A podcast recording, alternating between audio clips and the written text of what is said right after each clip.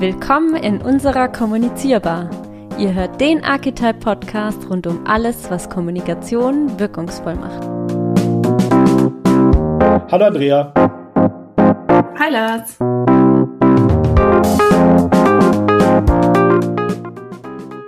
Hallo und herzlich willkommen zur zehnten Episode unserer Kommunizierbar, unseres Podcasts rund um wirkungsvolle Kommunikation.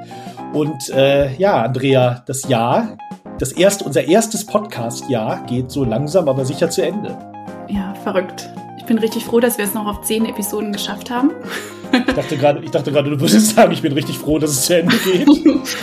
Nein, aber natürlich nicht. Wir wollen diese zehnte Episode jetzt nutzen für einen kleinen Rückblick. Welche Themen haben uns dieses Jahr beschäftigt? Vor allem oder sowohl in unserem Podcast, aber auch darüber hinaus. Welche Themen sehen wir als Trends, mit denen wir uns vielleicht jetzt schon beschäftigen und auch im nächsten Jahr mehr beschäftigen werden?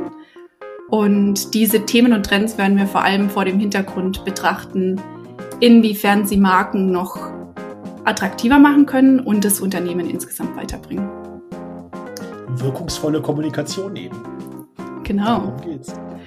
Und jetzt, Lars, sag es noch zum letzten Mal dieses Jahr, unseren absoluten Lieblingssatz im Podcast. Ja, wir werden nämlich diese Folge wieder mal nicht nur zu zweit machen, sondern wir haben uns äh, jemanden eingeladen, dieses Mal einen ganz besonderen Gast. und zwar ähm, sitzen wir jetzt hier mit äh, unserem Kollegen Martin. Hallo Martin. Hallo. Schön, dass du da bist. Äh, du bist bei uns äh, bei Archetype Managing Consultant und du bist vor allen Dingen verantwortlich für die Themen Brand und Growth. Und insofern glaube ich auch äh, prädestiniert für diese Folge, wo wir eben, wie du ja schon gesagt hast, Andrea, ein bisschen zurück, aber auch nach vorne blicken wollen. Und wir ähm, haben das heute mal etwas ähm, ja anders vor als sonst. Nämlich wir haben uns so drei äh, Themen ähm, oder jede und jeder von uns hat sich ein Thema äh, ausgewählt, ähm, wofür sie oder er eben so steht oder was, äh, wo sie dann eben äh, vor allen Dingen äh, einen Trend äh, sehen. Und Martin, ich glaube, du fängst an. Also ich fand es ich fand's ein tierisch spannendes Jahr. Ich glaube, ähm, Corona hat, äh, glaube ich, schon auch auf die Kommunikation echt, äh, echt großen, großen Einfluss gehabt. Und ähm, was ich eigentlich so als einen Kerntrend irgendwie äh, gesehen habe, der, der uns, der die Industrie, der unsere Kunden auch begleitet hat, ist einerseits ähm, Kommunikation mit einer, mit einer starken Haltung, also wirklich das Thema Haltung, Werte, stark in die Kommunikation mit reinzubringen, wie man sich wirklich auch als Unternehmen zu gesellschaftlichen und sozialen äh, Themen positionieren kann äh, mit einer strategischen äh, Kommunikation. Und was meinst du, wodurch das getrieben ist? Denke einerseits, äh, Corona hat gezeigt, äh, dass es nicht nur um Profit geht, um Wachstum geht, sondern wirklich auch, was können Unternehmen auch der Gesellschaft ähm, zurückgeben, welche Rolle spielen sie wirklich in der, äh, in der Gesellschaft, ähm, aber auch ähm, sozusagen die größere Rolle, die zum Beispiel eine äh, Gen, äh, Gen Z äh, spielt für Marken. Also da ist einfach ein ganz anderer Anspruch noch, noch da. Ähm, beispielsweise gibt es eine äh, aktuelle Studie von Social Sprout, ähm, die wirklich zeigt, dass, äh, dass, äh, dass gerade die Bezugsgruppe wirklich so eine extrem hohe ähm, Erwartung an, äh, an Marken hat, wenn es um Haltung und gesellschaftliches Engagement geht. Das ähm, habe ich auch erfahren, wenn ich äh, mit Unternehmen so über die letzten Monate auch rund um das Thema Haltung, Purpose auch gearbeitet hat, ist, ähm, dass, es, dass es echt auch mühsam sein kann, dass es kein einfacher Prozess äh, ist für die ähm, Unternehmen. Aber gleichzeitig, wenn man wirklich durch so einen Prozess geht und es auch aktiv in seine Kommunikation einbinden, es äh, bindet es sich wirklich, äh, wirklich lohnen kann. Ähm, so hat beispielsweise zum Beispiel McKinsey auch herausgefunden, dass ähm, purpose-orientierte ähm, Unternehmen ähm, ihren Wert im Durchschnitt doppelt so schnell ähm, steigern wie der Wettbewerb. Also ich meine, es ist nicht nur, es geht nicht nur um Kommunikation, sondern da geht es wirklich auch um, äh, um das Thema ähm, Business-Nutzen. Und äh, gleichzeitig haben doch, glaube ich, auch viele, viele Beispiele gezeigt, dass das Thema dann, wenn man es auch angeht, man es auch wirklich authentisch angehen muss und, ähm, und wirklich ähm, tief in das Unternehmen ähm, integrieren muss, aber auch die, ähm, auch die richtigen Partner und die richtigen Kampagnen, ähm, Kampagnen sich aussucht. Also da ist mir eine Kampagne eigentlich aufgefallen, die ich echt super fand, ähm, von, äh, von Starbucks, What's Your Name? Ähm, wo es äh, wirklich darum geht, äh, ganz nah an der Unternehmensmission von, äh, von Starbucks, das Thema Diversity und in, äh, Inclusion rund um Transgender ähm, in einer eindrucksvollen Art und Weise zu kommunizieren. Also weil äh, jeder weiß, der mal bei Starbucks war, sagen auf die ähm, auf den Kaffeebecher kommt der Name und der wird auch laut ausgerufen. Und natürlich für das Thema ähm, Transgender ist natürlich der neue der neue Name dann äh, wirklich auch gleichbedeutend mit dem Coming Out und da wirklich ähm, sage ich mal, die Verbindung auch mit Starbucks. Das fand ich sehr eindrucksvoll kommuniziert. Ja. Ähm, gleichzeitig habe ich auch gesehen bei unseren Kunden, ähm, dass das Thema, äh, Thema Haltung, das Thema Purpose ähm, im vergangenen Jahr echt eine große Rolle gespielt hat. Ähm, beispielsweise bei der R&V-Versicherung äh, mit äh, Du bist nicht allein. Wie ich schon gesagt hatte, glaube ich, also intern und auch dann extern für sie das äh, manchmal auch ein, äh, ein mühevoller, aber auch lohnender Prozess äh, gewesen ist. Ähm, oder, oder was wir auch mit Hamann beispielsweise, einer unserer Kunden, ähm, gemacht haben, ist, es, ist das Thema, gerade auch während, während Corona, ähm, wirklich auch ganz nah an ihrer Mission, äh, wie wirklich äh, sie Musik auch an die Zuhörer und an die äh, Gesellschaft bringen äh, können, ähm, wie wir da einfach wirklich auch zurückgeben können an die, ähm, an die Community. Ich denke auch, also bei der nochmal zum, zum R&V-Beispiel, ich glaube, das, ähm, das unterstreicht das auch, was du am Anfang gesagt hattest, Martin, mit der, ähm, dass halt Unternehmen äh, sich äh, zum einen vielleicht auch stärker ihrer gesellschaftlichen Rolle bewusst sind, aber vor allen Dingen das eben auch wirklich aktiver äh, kommunizieren, weil ich glaube, so in der Theorie ähm, war das ja schon immer so, dass halt Unternehmen eine gesellschaftliche oder eine, eine gewisse Rolle in der Gesellschaft haben und diese dann eben auch ähm, eigentlich in der Kommunikation und im Marketing dann eben auch ähm, ja äh, nach außen tragen sollten.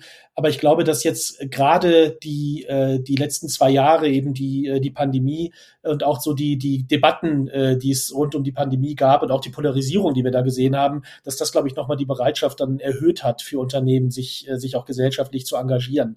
Aber gleichzeitig ist es ja auch eine ist es ja auch ein, ein Risiko, ne? weil halt äh, Stichwort Polarisierung der Gesellschaft, äh, da geht man natürlich auch gewisse Risiken ein, dass man halt auch den mhm. entsprechenden. Gegenwind bekommt.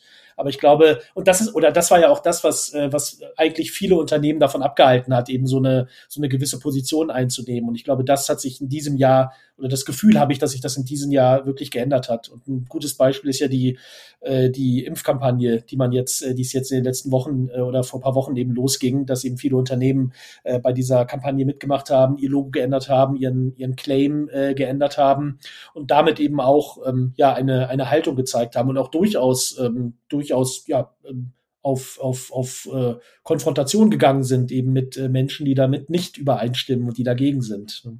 Und gleichzeitig denke ich auch, dass es, dass es früher sozusagen noch sehr auch in der, in der Macht von den Unternehmen lag, ob sie, ob sie sich wirklich positionieren oder, ähm, oder nicht. Und, ähm, und heute ist wirklich halt dieses, dieses Anspruchshalten auch gibt, ja, und es eigentlich auch keinen Weg dran vorbei mehr führt, sich wirklich auch zu, sich wirklich auch zu positionieren und da auch klar, klar zu kommunizieren, aber auch authentisch zu kommunizieren. Mhm. Ja. Also das wäre dann so der Punkt, ähm, ja, gesellschaftliche, äh, soziale Positionierung, äh, was du jetzt gesagt hattest. Was siehst du so noch in diesem äh, Zusammenhang oder auch gerade was so äh, Kampagnen vielleicht angeht von Unternehmen? Gut, das andere, was, was ich schon auch äh, sehe, ist, äh, ist so dieses Thema ähm, Storytelling ganz nah an der Marke dran und äh, technologiegetriebenes Content Marketing. Ähm, also das, das natürlich das Thema ähm, wirklich eine Geschichte zu erzählen als, ähm, als Kern der Markenkommunikation ähm, viel ausgeprägter geworden ist in den letzten ähm, zwölf Monaten, ähm, vielleicht auch 16 Monaten, ähm, dass auch das Thema gerade äh, mit der Pandemie, das Thema eigener Content oder Brand Journalism einen viel größeren ähm, Raum eingenommen hat, weil einfach auch ähm, viele äh, Kommunikationswege über klassische Medien etc. wirklich während der Pandemie einfach nicht mehr nicht mehr so da ähm, so da war. Also deswegen Marken da auch ähm, einfach stärker auch auf eigenen äh, produzierten ähm, Content ähm, ähm, gesetzt haben. Ich glaube, ähm, Andrea ähm, spricht da ja äh, später auch über das Thema Podcast, was genau in die Richtung geht und dass ähm, gleichzeitig ähm, in Kommunikationskampagnen Technologie ähm, eine viel größere Rolle spielt. Ähm, beispielsweise haben wir da auch von unseren spanischen Kollegen eine, eine super Kampagne, die sie mit Facebook zusammen gemacht haben, ähm, rund um die ähm, Altamira-Höhle, UNESCO Weltkulturerbe. Ähm, wo sie einfach ähm, einen äh, Augmented, äh, Augmented Reality Filter ähm, mhm. für Facebook auch kreiert haben. Und dadurch werden wir die Höhle anlässlich ähm, des 140-jährigsten äh, Jubiläums der Entdeckung wirklich der, der Welt zugänglich gemacht ähm, haben über, über Facebook und da wirklich auch die Community irgendwie zusammen, äh, äh zusammengebracht haben und das natürlich dann auch wieder genutzt haben, um äh, klassische äh, Medienberichterstattung zu äh, generieren, gleichzeitig aber schon auch den, äh, den Markenkern von, äh, von Facebook einfach erlebbar zu machen über die Story. Also wirklich diese, diese, diese Story ganz nah ähm, ganz, ganz im Kern der Kampagne und gleichzeitig eine äh, doch äh, innovative technologische Lösung genutzt, um dann auch ähm, die Kampagne zum Leben zu erwecken ich finde auch vor allem jetzt gibt es so viele Möglichkeiten, irgendwie Content zu streuen und Unternehmen, die davon noch keinen Gebrauch machen, ich finde, die verpassen einfach was. Ja, und auch das Thema Kreativität ist natürlich ein äh, wichtiges, äh, sehr wichtig, ne, dass man eben auch auf die äh, entsprechenden äh, Ideen kommt und gerade in Verbindung mit Technologie, also was eben auch mit Technologie auch für die Kommunikation möglich ist. Und ich glaube, da, da, da gibt's halt wirklich wahnsinnig viele ähm, viele Möglichkeiten. Genau, und da habe ich jetzt das Thema integriert, habe ich jetzt schon oder haben wir jetzt schon kurz äh, angesprochen. Ich denke mal, das war dann der dritte Teil, über den du noch sprechen wolltest. Ne? Genau, genau. Du hast es schon ein bisschen vorweggenommen. Also es ist einfach wirklich ein Muss, Kampagnen ganzheitlich zu denken, integriert äh, zu denken und nicht nur eindimension, äh, eindimensional über ein Gewerk oder einen Kanal ähm, hier, hier auszurollen, weil wir einfach ja auch schon immer das Ziel sein muss, ähm, so multiple Berührungspunkte ja mit einer Marke zu schaffen für äh, für die Bezugsgruppen ja die auch wirklich konsistent sind und aufeinander abgestimmt sind ja. Und ähm, ich glaube was mir in dem Zusammenhang auch wirklich wichtig ist dass wirklich die Orchestrierung eigentlich der einzelnen Maßnahmen der einzelnen Kanäle macht und da sehe ich eigentlich die auch die Kreativleistung von einer äh, von einer Agentur ja. Es geht nicht drum, möglichst viel Kanäle zu machen, ähm, sondern im Endeffekt auch die Kanäle und die einzelnen Maßnahmen so sinnvoll und eng verzahnt aufeinander ähm, abzustimmen, dass sie ähm, auch den größten Impact wirklich auch, ähm, auch haben ähm, und sich gegenseitig unterstützen und, ähm, und sich gegenseitig verstärken. Und du hast jetzt, Martin, so bei deinen äh, Punkten, also erstmal eben so dieses, äh, diese gesellschaftliche Positionierung, also Haltung äh, zeigen als Unternehmen, dann eben das Thema so, ähm, ja, äh, Storytelling, äh, Brand Journalism äh, hast du ja genannt oder eben auch so dieses, dieses, äh, diese Technologie oder der Technologieanteil in der, in der Kommunikation und im Marketing und dann eben das Thema integriert, äh, crossmedial, da hast du ja immer wieder auf so einige Aspekte äh, darauf hingewiesen, äh, auf die wir jetzt bei unseren beiden äh, Themen dann noch eingehen wollen. Ähm, Andrea, äh, dann äh, fang du mal an. Also das Thema Brand Journalism, da äh, glaube ich, da kannst du gut äh, drauf aufsetzen und beim Thema Hammer natürlich auch. Genau. Martin hatte ja vorhin eine Studie erwähnt von Sprout Social, war das, glaube ich, ähm, wo es darum ging, dass eben der Purpose immer wichtiger wird und dass auch gerade die Konsumenten danach schauen und dass sich die Marken so authentisch wie möglich positionieren können. Und wie geht es besser als über die Stimme? Und ich weiß nicht, ob ihr euch noch erinnern könnt, die im Januar dieses Jahres, da sind wir alle am Handy gehangen in Clubhouse. Ich habe ich hab übrigens auch, äh, als ich darüber das letzte Mal nachgedacht habe, habe ich auch, war ich der festen Überzeugung, das sei 2020 gewesen. Ja, ich so musste ja auch erstmal googeln. Ja. Aber es war tatsächlich 2021 und der Hype ging ja dann relativ ähm, raketenhaft los und so schnell wie er da war, war er auch wieder vorbei. Aber die anderen Social-Kanäle haben sich inspirieren lassen. Ähm, und so bietet jetzt auch Twitter über Twitter Spaces diese Live-Audio-Funktion an und Facebook arbeitet an der Lösung also war wirklich so der Startschuss für, für dieses neue Format. Mhm. Und gerade wenn es darum geht, dass Marken authentisch kommunizieren, ähm, sind natürlich Podcasts eine tolle Möglichkeit. Und der Konsument stellt alles viel mehr in Frage, vertritt die Marke wirklich meine Werte. Ähm, Und es funktioniert natürlich über diese nicht perfekte Kommunikation, die man in den Podcasts gut rüberbringen kann. Weil gerade im Podcast ist ja keine Werbeveranstaltung, sondern lebt von den persönlichen Stimmen. Also wir hatten jetzt in unserem Podcast auch immer oder öfters mal Kollegen zu Gast. Also man bekommt wirklich einen Einblick in das Unternehmen, sieht, wie es da abläuft, ähm, erlebt verschiedene Facetten und genau das ist es, was es ausmacht. Und gerade, was ich finde, was ich auch immer wieder bei mir selber sehe, obwohl ich nicht mehr zur Gen Z gehöre, ähm, ist, dass die Aufmerksamkeitsspanne oder die Aufmerksam das Aufmerksamkeitsvermögen total schwindet. Also wir scrollen den ganzen Tag durch Social Media, auf TikTok diese 60-sekündigen Videos oder jetzt auch länger, aber ursprünglich mal 60 Sekunden. Also wir hüpfen von A nach B. Wir sind ja auch ein bisschen die Generation der Multitasker und bei den Podcasts nimmt es gerade wieder so ein bisschen ab. Also laut einer aktuellen Studie von Analect, ähm, die ist vom November 2021, hören die Zuhörer, Zuh Zuhörerinnen und Zuhörer wöchentlich 120 Minuten, was ich schon wahnsinnig viel finde. Und gerade Episoden mit einer Dauer zwischen 20 und 30 Minuten kommen da sehr gut an. Wobei man ja auch sagen muss, dass die langen Formate auch noch viel gehört werden. Zum Beispiel von dir, Lars, gell? Ich wollte gerade sagen, also ich habe äh, vor, vor, gestern oder vorgestern habe ich äh, einen Podcast, eine Podcast-Episode beendet, die hat sieben Stunden und 30 Minuten gedauert. Wow. Das ist in dem alles gesagt äh, Format von der Zeit. Da war Thea Dorn äh, zu Gast.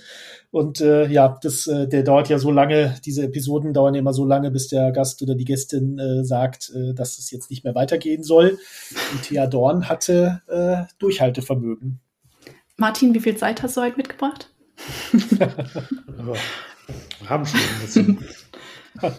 Inzwischen kennt oder nutzen 37 Prozent der deutschen Bevölkerung Podcasts und 2020 waren das noch 32 Prozent. Das heißt, die Nutzungszahlen steigen und somit steigen natürlich auch die Anzahl an Corporate Podcasts, weil das viele Unternehmen jetzt für sich erkannt haben. Bringe natürlich jetzt wieder mein Lieblingsbeispiel und zwar den Harman Audio Talks Podcast. Den haben wir im Mai 2020 gestartet und werden jetzt auch 2022 weitermachen, was uns sehr freut. Also wir verlinken es euch in den Show Notes, schaut es euch an, hört es euch an und abonniert natürlich. Im Januar geht's mit spannenden neuen Episoden weiter das besonders Schöne beim Thema Audio ist ja auch, dass gerade Unternehmen, die vielleicht nicht die Kapazität haben, jetzt einen eigenen Corporate Podcast zu starten, ihre Sprecher ganz einfach bei anderen Podcast Earned platzieren können. Wir hatten das zum Beispiel bei Twilio, da haben wir den CEO und Gründer Jeff Lawson im Bits and Pretzels Podcast platziert.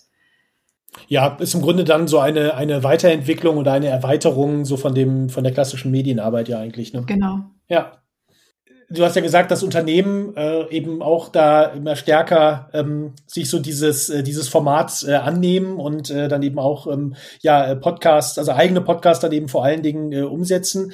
Ähm, das sehen wir ja bei uns. Du hast ja gesagt, Hamann hast du ja als Beispiel gesagt. Ähm, also bei IBM äh, haben wir ja auch ähm, äh, seit seit anderthalb Jahren im Grunde seit die Pandemie so richtig losging, äh, haben wir ja dann auch verstärkt mit Podcasts ja experimentiert und jetzt glaube ich ist das auch schon ein etabliertes Format gewesen. Was würdest du denn sagen, Andrea? Was sind denn noch so die, die Punkte, die dann oder die, die Entwicklungen und die Trends, die du dann da siehst, die sich vielleicht dann ins nächste Jahr dann eben oder die im nächsten Jahr dann umgesetzt werden? Also in 2022 freue ich mich auf jeden Fall auf viele Live-Podcast-Touren. Ich finde, das sollten wir auch mal einen Ausflug starten als Agentur. Hm.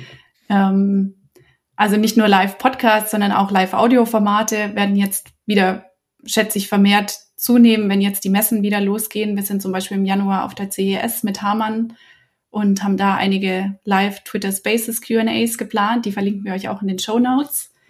Ich denke, das wird sehr cool, live von der CES aus Las Vegas. Genau, was ich finde, was da auch ein bisschen dazugehört und was ich immer wieder sehe und was mich natürlich sehr freut, ist, dass die Podcasts anfangs ja oft als Testobjekte gesehen wurde. Also es hieß, starten wir mal einen Podcast, schauen wir, was passiert. Und wenn dann nicht der große Ansturm kam nach den ersten zwei Episoden, hat man das wieder so ein bisschen fallen gelassen. Ich habe das Gefühl, das nimmt jetzt gerade wieder so ein bisschen ab. Also es wird wirklich als Investment gesehen. Und ich finde, als solches muss man es auch sehen, weil ein Podcast ist kein Sprint. Also Podcast ist ein Marathon. Und mhm. wer wirklich erfolgreich sein möchte, der muss dranbleiben. Und dann ist aber auch das Feedback durchweg positiv, wie wir gesehen haben bei unseren Kunden.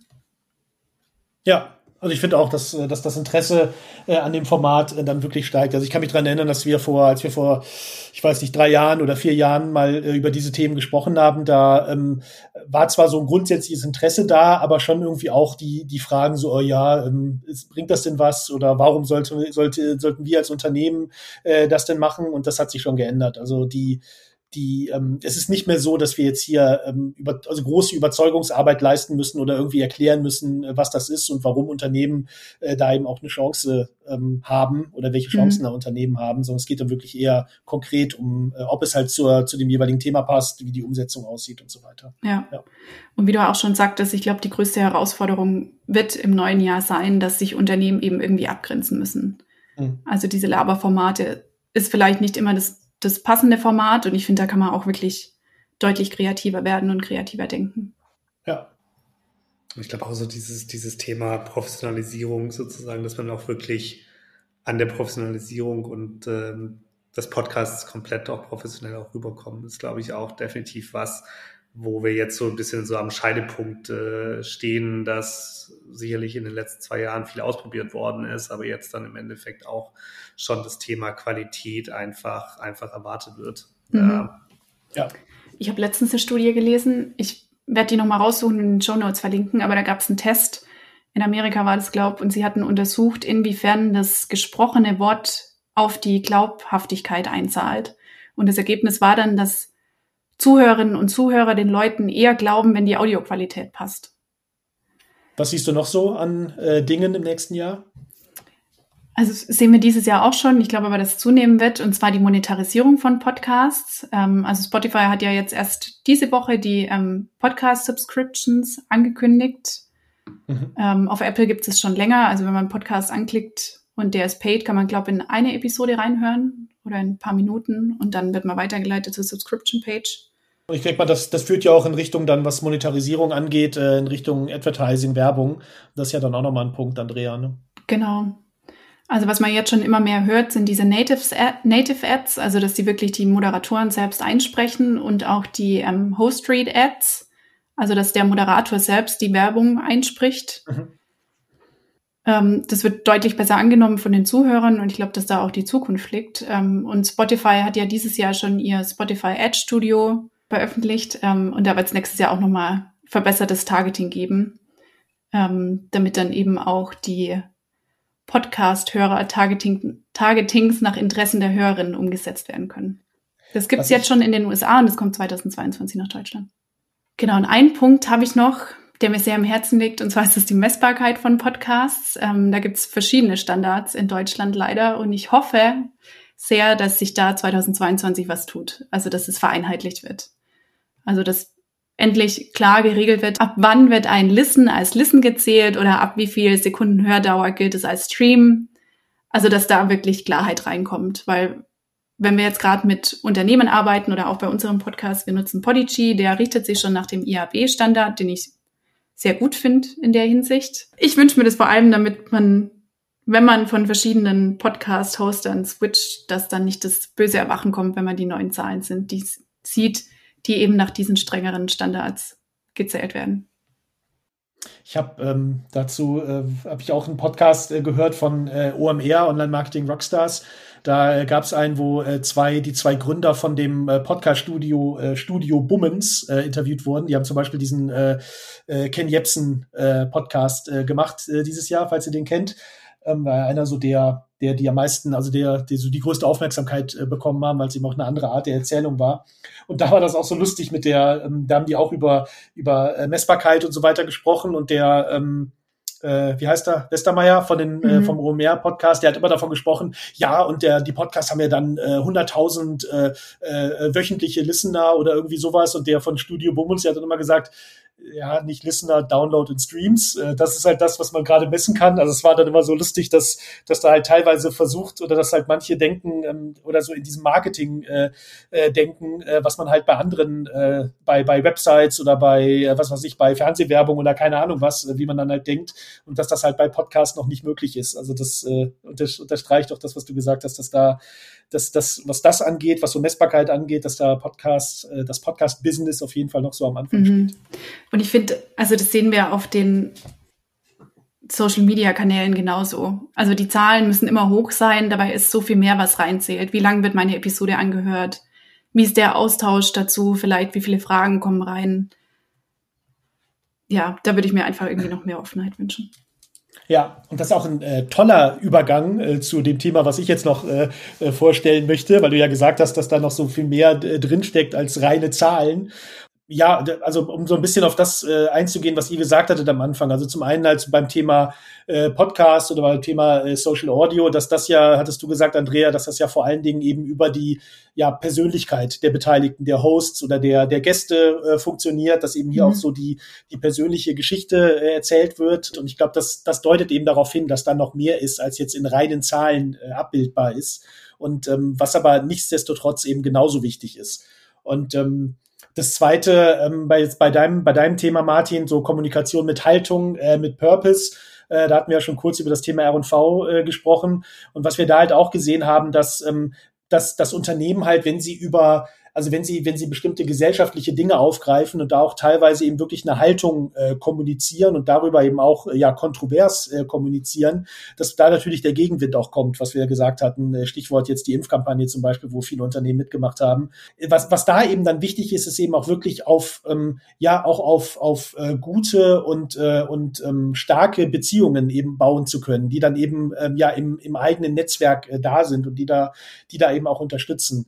Und ich glaube, dass äh, daran sieht man eben schon, dass ähm, worauf es eben dann oftmals ankommt und gerade so in der in der sehr polarisierten Welt eben ankommt, sind eben wirklich nachhaltige Beziehungen. Und äh, dass das dass da wirklich ein ein wahnsinnig großer äh, ja großer Schatz äh, ist. Also sowohl ähm, jetzt kommunikativ, aber ich glaube auch äh, ähm, jetzt aus, aus Marketing oder aus Vertriebssicht gesehen, ein äh, großer Schatz ist, den Unternehmen halt auch heben können. Und äh, das ist eben, ja genau, also dieses, dieses langfristige Beziehungen auf langfristige äh, Beziehungen setzen, ähm, tragfähige Beziehungen eben zwischen Unternehmen oder zwischen Bezugsgruppen und Unternehmen äh, dann eben aufzubauen, äh, da das ist, das ist auf jeden Fall etwas, was in diesem Jahr nochmal an Fahrt gewonnen hat, aufgrund verschiedener ähm, ja so Teilaspekte und äh, wie gesagt, wo ich eben hoffe, dass das im nächsten Jahr dann eben auch weitergeht. Und da ähm, ja, würde ich mal so gerne so ein paar äh, Aspekte dann da rausgreifen, woran man, äh, woran man das eben sieht, oder wo, wo dann eben so Beispiele sind, die wir ja auch teilweise schon in unserem äh, Podcast in der einen oder anderen Episode dann auch schon aufgegriffen haben. Genau, unsere aller, aller, aller, allererste Episode mit Ina, in der haben wir über Beziehungen gesprochen, die verlinken wir auch nochmal. Äh, Ina ist ein gutes Stichwort. Ähm, Ina ist ja bei uns äh, bei äh, Archetype so für das Thema Corporate Influencer äh, zuständig. Und ich glaube, dass das ähm, auf jeden Fall ein ähm, ja so ein, ein Aspekt ist in diesem äh, grundsätzlichen Thema Beziehungsaufbau, langfristige Beziehungen äh, pflegen äh, bei, bei zwischen Unternehmen und ihren, ihren Communities, dass das da sicher eine große Rolle spielt. Denn Beziehungen werden normalerweise ja nicht zwischen Marken und, äh, und Menschen äh, aufgebaut. Äh, normalerweise auf jeden Fall nicht gerade so auch im B2B-Umfeld, in dem wir uns ja recht viel bewegen, nicht, sondern es ist ja normalerweise zwischen Menschen und Menschen. Und ich glaube, dass hier dass hier eben das Thema Corporate Influencer, Markenbotschafterin und Markenbotschaft halt wirklich eine große Rolle spielt, jetzt schon spielt und im nächsten Jahr auch noch mal viel größer oder dass dieses Thema noch mal größer äh, werden wird. Bei IBM ist es ein großes Thema. Ähm, bei Twilio. Äh, bei Twilio auch, genau. Also es geht halt auch wirklich stark so in die, in die B2B-Ebene. Äh, und ich denke, dass da, ja, dass da wirklich ein großes Potenzial liegt. Mhm. Also ich glaube, dass wir als Kommunikatorinnen und Kommunikatoren da durchaus auch nochmal ja, ähm, selbstbewusster äh, und äh, aktiver darauf eben auch verweisen können, was für einen Wert das eben hat für Unternehmen. Und vielleicht so in Verbindung äh, damit eben mit den Corporate Influencern auch so das externe Thema Influencer. Darüber, auch dazu haben wir ja schon eine Folge gemacht mit äh, unserer Kollegin Janine äh, zusammen. Äh, zusammen. Und ähm, ich glaube, dass dass hier eben auch, ähm, oder dass man hier eben auch ganz klar über die Verbindung zwischen den Corporate Influencern, den Markt, also den internen Influencern sozusagen und den externen Influencern, dass, dass, ähm, dass man hier auch sehr viel stärker drüber nachdenken sollte. Viele Unternehmen sehen eben äh, dass das Influencer, also externe Influencer-Thema, eben immer noch sehr viel oder sehr stark als reine Werbung an und das kann ich so im B2C-Bereich ja auch noch verstehen, obwohl auch da, glaube ich, ähm, da nochmal ein anderes, ein ganz anderes Potenzial bei so einer eher langfristigen, auf Relations ausgerichteten äh, ja, Sicht, äh, da, glaube ich, noch sehr viel mehr Potenzial äh, liegt, aber im B2B dann eben nochmal viel stärker. Also, dass, ähm, dass man hier eben auch eine ja eine Verbindung äh, oder, oder die Themen Corporate Influencer und externe Influencer eben auch kombinieren kann und kombinieren sollte. Äh, weil da eben auch äh, ja Menschen mit Menschen äh, äh, kommunizieren und interagieren und dadurch glaube ich auch nochmal das, das Potenzial von beiden eben sehr stark ähm, ja sehr viel sehr viel stärker dann eben auch genutzt werden kann. Und wie Ina mal so schön sagt, Menschen vertrauen Menschen. Ja, wollte ich gerade sagen, dass da, glaube ich, echt das Thema Beziehung, was du am Anfang angesprochen hast, auch eine entscheidende, entscheidende Rolle, entscheidende Rolle spielt, auch um es im Endeffekt auch authentisch, äh, authentisch zu gestalten und es nicht als eine reine, auch in der Community wahrgenommene Werbemaßnahme zu sehen. Mhm. Ja, genau. Und was ja, was ja auch interessant ist, äh, finde ich, dass dass das eben auch die digitalen Plattformen halt immer stärker sehen. Also das ist ja, also diese, diese Diskussion, ähm, äh, wie eben Unternehmen auf den Plattformen wie jetzt Facebook, Instagram, LinkedIn und so weiter dann eben aktiv sind, die gibt's ja auch schon ewig. Also auch dieses, äh, dieses Gegensatz von organisch versus paid. Also dass natürlich Unternehmen auch teilweise eben die, die äh, Sichtbarkeit und die Reichweite von Unternehmenscontent, Unternehmensprofilen halt äh, die organische Reichweite drosseln, damit eben dann mehr in Werbung investiert wird, weil das ist nun mal das, worüber äh, sich die digitalen Plattformen dann eben auch finanzieren. Aber dieser Trend, dieser, dieser Influencer-Trend hat natürlich auch äh, großen Einfluss auf die Plattformen. Und äh, das geht so ein bisschen dann in so diesen, ja, in ein, in ein drittes äh, Thema neben dem Corporate Influencer und dem Influencer-Thema, was aber vielleicht sogar eine Weiterentwicklung von Influencer ist, nämlich das ist so dieses Creator Economy.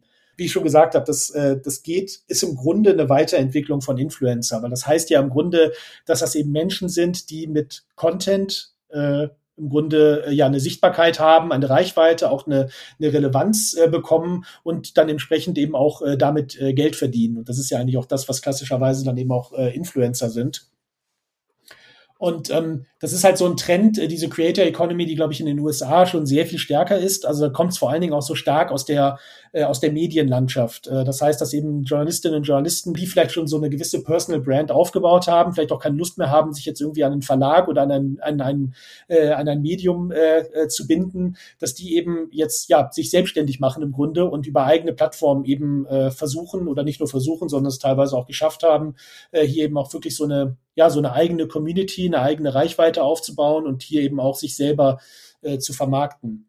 Also zusammenfassend kann man vielleicht zum Thema äh, Creator Economy nochmal sagen, dass es auch ganz gut eine, eine Brücke schlägt äh, zwischen dem Influencer-Thema und dem Journalismus-Thema. Und das heißt aber auch, äh, ähm, zurückgehend auf was du gesagt hattest, Martin, am Anfang, dass wir auch hier wieder integrierter denken müssen. Also dass auch hier ähm, viele ja, in vielen Unternehmen ist halt so das Influencer-Thema und das äh, PR-Thema, das Media Relations-Thema halt immer noch sehr stark getrennt. Und ich glaube, auch hier ähm, ja, gilt es halt einfach, äh, das zusammenzudenken und nicht irgendwie als einzelne äh, Disziplinen. Ich glaube, das ist nochmal ein wichtiger Punkt. Und es hat eben auch dann äh, sehr stark mit diesem äh, Trend oder mit dem Thema persönliche Beziehungen, äh, Pflege und Aufbau äh, persönlicher Beziehungen zu tun, weil eben gerade in der Creator Economy eben die ja, das, das, das Netzwerken und die ähm, und auch die Wirkung halt über diese Persönlichkeit funktioniert. Und da wieder auch äh, Verbindung mit dem Thema äh, Podcast von dir, äh, Andrea, dass halt wirklich, ähm, dass, dass eine Community ähm, um einen Creator eben entsteht aufgrund so dieser, dieser Persönlichkeit. Man folgt halt einem, äh, einer Journalistin oder einem Influencer, ähm, weil er halt Inhalte, oder erstmal, weil er als Person halt interessant ist und weil er oder sie halt Inhalte äh, teilt, die halt für einen relevant sind. Und ich glaube, dass da auch die Chance für Unternehmen besteht, weil, weil die eben eine viel größere ähm, ja, viel größere Identifikation und auch ein größeres Engagement, eine größere Interaktion eben ähm, ja, möglich ist, als es vielleicht über andere Kanäle geht. Und vielleicht so ein bisschen, wenn ich so an, an, an Fazit äh, gehen würde, was so dieses Thema Beziehungen angeht, ähm, das könnte man eigentlich unter den Begriff Community Management äh, fassen. Und ich glaube, dass, oder ich hoffe, dass wirklich im nächsten Jahr das Thema Community Management in allen Aspekten wirklich eine, nochmal eine viel größere Rolle spielt. Und ähm, ja, ich denke, da werden wir auch äh, äh, versuchen, da unseren Beitrag äh, zu leisten weil Community Management heißt eben nicht nur ähm, so die, die Social Media Communities äh, eines Unternehmens äh, zu managen, also irgendwie äh, Serviceanfragen oder, oder Kommentare, Fragen äh, zu beantworten, sondern ich glaube, so ein echtes Community Management heißt eben wirklich eine, eine Vernetzung, eine, ja, eine, eine Interaktion äh, fördern zwischen äh, Menschen. Und Community Management kann eben äh, diese traditionelle Art bedeuten. Also wie wir es jetzt zum Beispiel auch für die R&V machen, dass wir hier eben die einzelnen Social Media Communities eben der R&V ähm, managen, äh, dass wir die betreuen.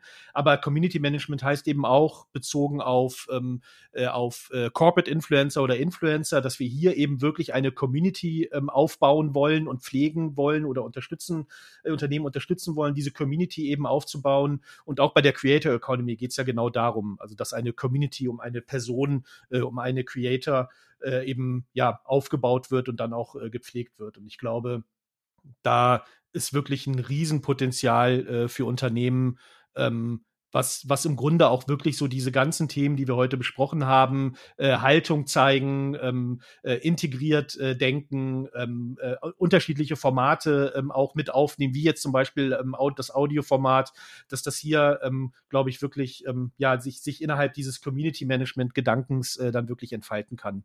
Also da, das wäre eben so mein, mein Wunsch oder mein, mein Ziel dann fürs, äh, fürs nächste Jahr, äh, dass wir hier wirklich ähm, äh, nochmal noch mal ein großes Augenmerk, einen großen Fokus auf, auf, dieses, auf diesen Aufbau von Communities dann legen und die Pflege von Communities legen.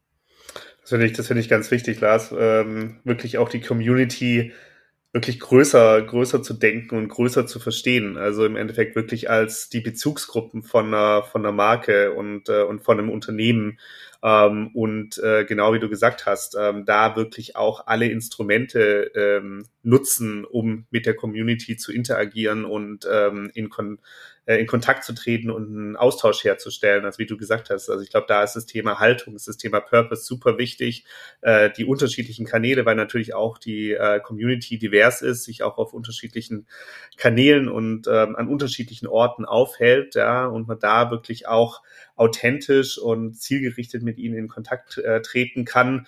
Ähm, über das, sage ich mal, eher enger gefasste Verständnis von Community Management ähm, in Bezug auf Social einfach hinausgehend, ähm, da den Begriff auch holistischer und größer, größer zu denken. Also da, glaube ich, liegt wirklich die Zukunft drin. Ja, und ich glaube, ähm, dass hier auch äh, wirklich ein, ein Wert, wenn wir mal ein bisschen selbstreferenziell äh, werden wollen, hier auch der Wert liegt, den wir eben als äh, eine Kommunikationsberatung dann auch bringen können. Weil das auch das sehe ich persönlich, ich glaube, das sehen wir alle immer wieder, auch wenn wir mit, ähm, mit Marketingagenturen, mit Werbeagenturen zusammenarbeiten, die können halt super Content, aber die denken halt sehr oft eben nicht in ähm, oder die denken sehr oft nicht daran, was dann mit diesem Content passiert. Also in Interaktion, in ähm, ja, dass, dass da eben auch Menschen auf der anderen Seite sind, diesen, die diesen Content konsumieren und damit auch interagieren wollen. Und ich glaube, dass hier, ähm, dass hier eben wirklich die ähm, so diese, dieser, dieser Wert und der Beitrag dann eben von uns auch besteht, ähm, hier einen stärkeren Blick drauf zu werfen. Und auch Content, wenn wir an Content Marketing denken, dass wir hier eben nicht immer nur in so hoch, qualitativ hochwertigen, fertigen Content denken, der wird rausgeblasen und das war's und dann soll es halt möglichst viel Reichweite bekommen, äh, sondern eben, äh, wie gesagt, das ist wirklich, ähm, das ist wirklich eben eine, eine, ein, ein, ja, ein Grund oder die Grundlage für Interaktion ist. Dass es halt bei dem Content, bei der Content-Erstellung, bei der Content-Veröffentlichung eben nicht, äh, dass es damit nicht getan ist. Genau, und dass man bei der Content-Erstellung auch schon drauf achtet. Also, dass es wirklich Hand in Hand geht. Ja, absolut. Also wie gesagt, das wäre so mein, äh, mein Fazit äh, jetzt, wenn wir, wenn wir über, äh, über das Thema nachhaltige Beziehungen äh, sprechen und äh, was eben diese, ja, dieser Aufbau, die Pflege nachhaltiger Beziehungen auch ähm, für Unternehmen eben für einen Wert und auch für uns selber als Archetype natürlich auch äh, für einen Wert haben können. Ich meine, Martin, ich hatte ja gesagt, du kümmerst dich eben bei uns auch um das Thema Brand und das Thema Growth und das ist ja auch so ein Ansatz, den wir als Agentur ja auch pflegen und auch weiterhin pflegen wollen, dass auch wir eben in Communities denken rund um unsere Partner, um unsere Kunden, um unsere ähm, ja, äh, derzeitigen und zukünftigen MitarbeiterInnen, also dass wir hier wirklich auch ja diesen, diesen Community-Gedanken eben auch noch stärker pflegen wollen. Absolut. Okay. Ich glaube, damit hätten wir dann unsere äh, Themen äh, soweit äh, besprochen. Dann wird's jetzt zum letzten Mal in diesem Jahr Zeit für unsere letzte Runde, Lars. Ja, das stimmt. Und äh, auch diesmal haben wir uns etwas äh, so anlässlich des letzten, der letzten Episode in diesem Jahr mal etwas anderes überlegt. Genau, es gibt ja Dinge, die lassen sich nicht in Geschenkpapier einpacken. Insbesondere unser Podcast-Team, bei dem wir uns sehr bedanken möchten für die Unterstützung dieses Jahr. Dieser Podcast ist wirklich ein Teamprojekt und zumindest mir macht es sehr viel Spaß. Ja, das, dem kann ich mich nur anschließen. Also herzlichen Dank an Miriam, die Stimme hinter unserem Intro. Ihr habt euch sicher schon gefragt, von wem dieses, diese schöne Stimme kommt. Sie kommt von Miriam. Vielen herzlichen Dank, Miriam. Dank. Vielen Dank an Yvonne für den Podcast-Schnitt. Dann danke an äh, unsere Kollegen äh, Lena, Verena, Kai und Jörg für äh, die Kreativität äh, beim Texten. Vielen Dank an Ina, Louis und nochmal Miriam für die großartige Unterstützung auf Social Media.